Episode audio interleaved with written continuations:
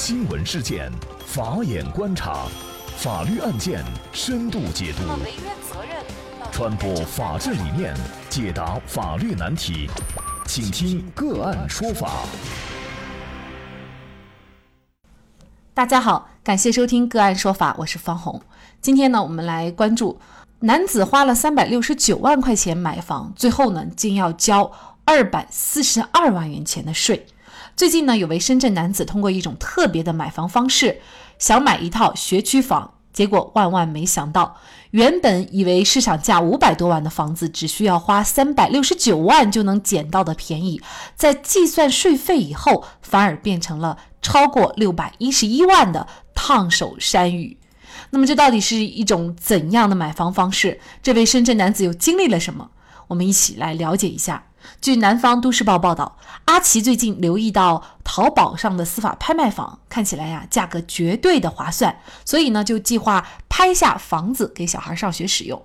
二零一八年的三月十六号十点多，阿奇第十九轮出价，以三百六十九万多元将罗湖区的翠华花园一处房产收入当中。这个价格呢，仅仅比之前的一个出价多出了三万块。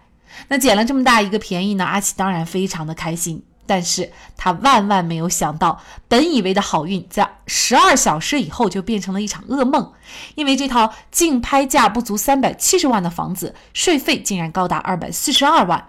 阿奇提供的税费清单显示，其中的土地增值税就高达了二百一十八万。那么阿奇这个时候要弃权可以吗？答案是并没有那么简单。阿奇。已经交了一笔学费，估计二十五万块钱的定金没了。阿奇告诉南都记者，在参与拍卖以前，自己缴交的二十五万块钱定金获得了拍卖资格，现在这二十五万就要打水漂了。三月十八号，阿奇委托爱人到法院申诉，希望通过说明情况，让法院同意减免土地增值税，或者是解除合同约定。然而，在法院，他们也遇到了两个和自己情况一样的买家，也是拍了同一个小区的房子，税费太不清楚了。阿奇质疑拍卖信息公开的税费部分不够明确。对于小白买家而言，相关负责单位有责任和义务公布税费说明，避免更多的人入坑。那么，为什么三百六十九万的房子要交二百四十二万块钱的税？阿奇的二十五万块钱定金难道就真的打水漂了吗？那在这个案件当中，作为拍卖的主体，法院一方是否应该对相关的税费做一个明示的具体的公示呢？呃，拍卖的房子到底风险有多大？我们能该不该买？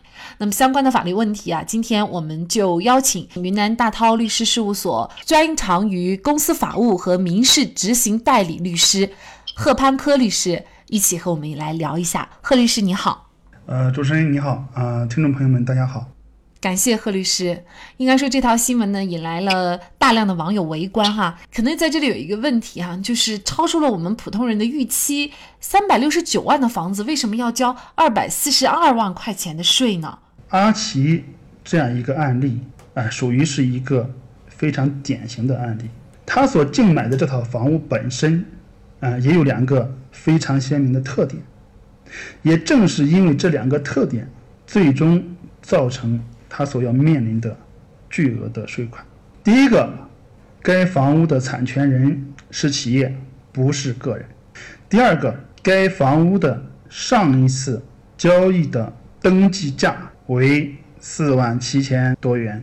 在这两个特点的基础上，结合深圳市当地的税收政策，这样一套房屋如果进行过户交易的话，它必然要面临两个税种。一个是增值税，另外一个就是土地增值税。这里面需要向大家特别说明的是土地增值税。土地增值税的征税对象是转让房地产所取得的增值额。增值额是什么东西呢？增值额就是纳税人转让房地产所取得的收入减去相应的应当扣除的项目后的余额。以阿奇的这套房屋为例的话，阿奇他所竞买的该套房屋最终的成交价是三百六十九万多。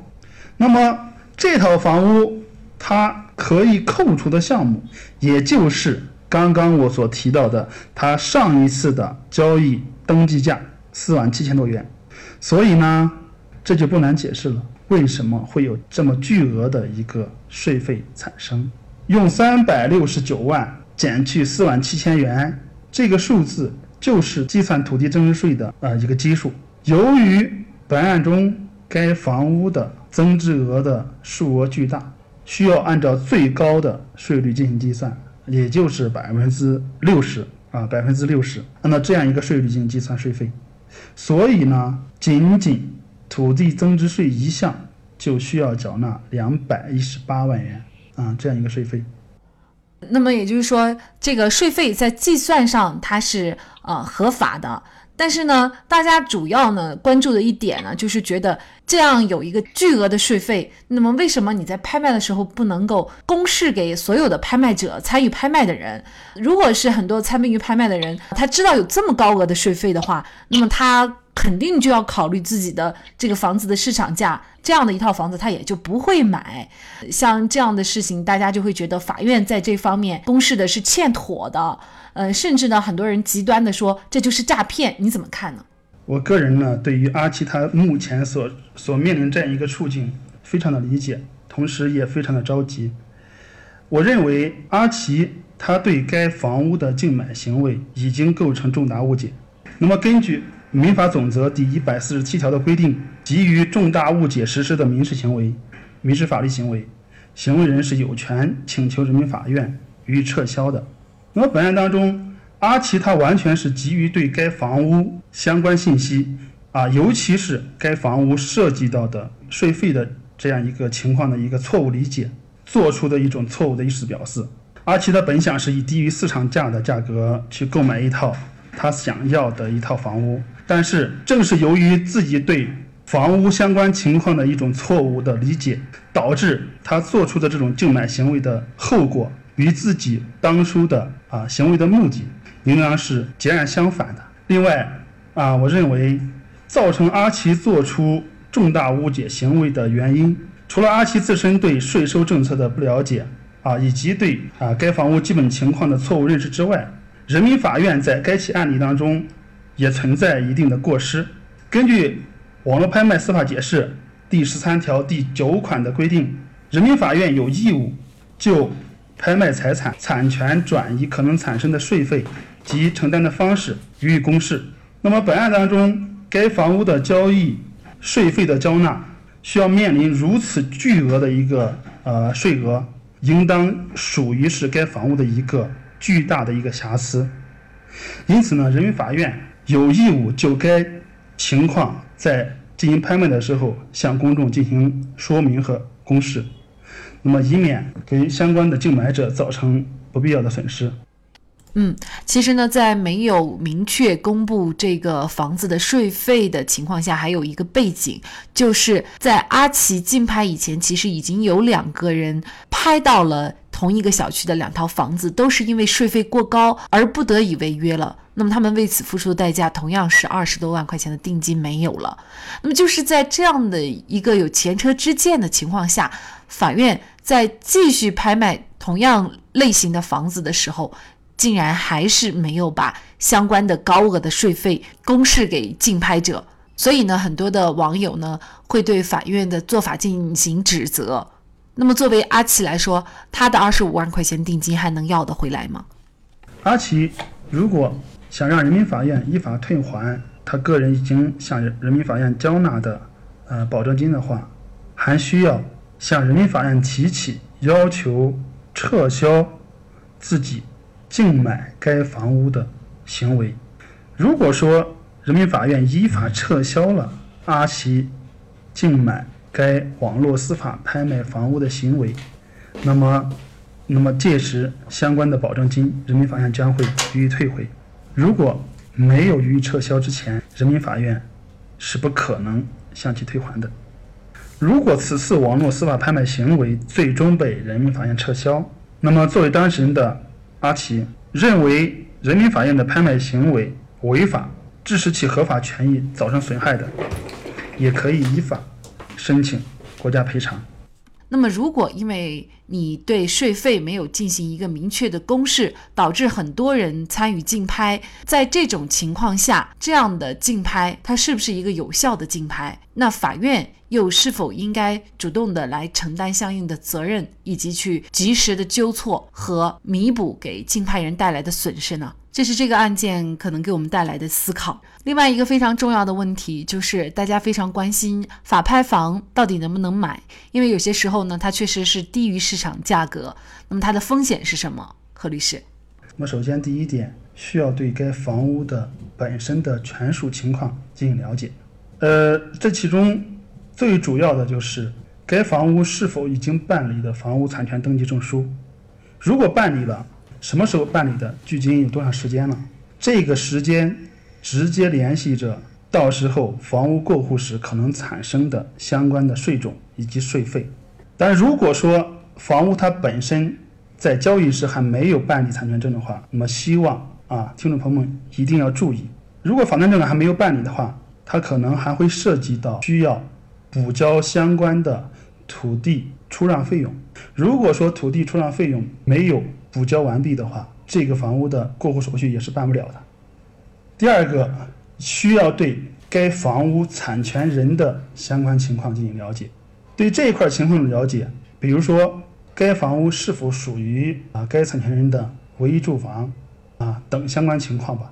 这个也直接联系着房屋交易过程中是否要交纳相关的税种。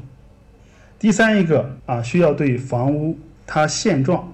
它目前的一个现状，它使用的一个情况进行了解。举个例子，房屋它目前是否存在有人在里面居住，或者说是否存在房屋已经被合法的租赁给第三人的情况？如果说房屋存在已经合法租赁给第三人的话，不能够买卖不破租赁的。那么届时，等你交纳了相关的费用之后。甚至是办理了过户登记之后，该房屋还需要等别人的这个第三人的租赁期到期之后，啊，才能够将将这个房屋移交到你的手上。那么这个情况也需要大家注意。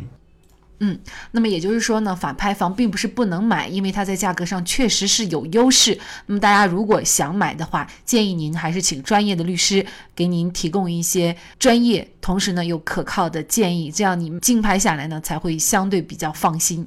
另外呢，我们也希望法院的工作在合法的基础上，也能够尽量的尽情尽理。好，那么也再一次感谢云南大韬律师事务所贺潘科律师。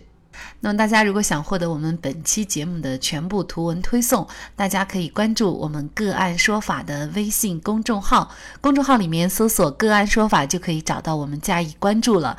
您输入“拍卖”“拍卖”就可以获得今天节目的全部推送。另外呢，我们的公众号里面也有对过去一百八十多期的节目进行了分类，我们把它们分为了民事、刑事、婚姻家庭、行政类案件，大家可以根据自己的需要啊进行查看。另外呢，里面也有我们嘉宾的详细介绍。如果您在生活、工作、生意当中遇到一些法律问题，寻求解决。也欢迎大家向我们进行咨询，您可以直接添加幺五九七四八二七四六七的微信号进行咨询，也可以直接电话咨询。为大家提供法律服务的都是我们个案说法邀请的节目嘉宾，他们都非常的专业、资深和负责任。感谢您的收听，我们下期节目再见。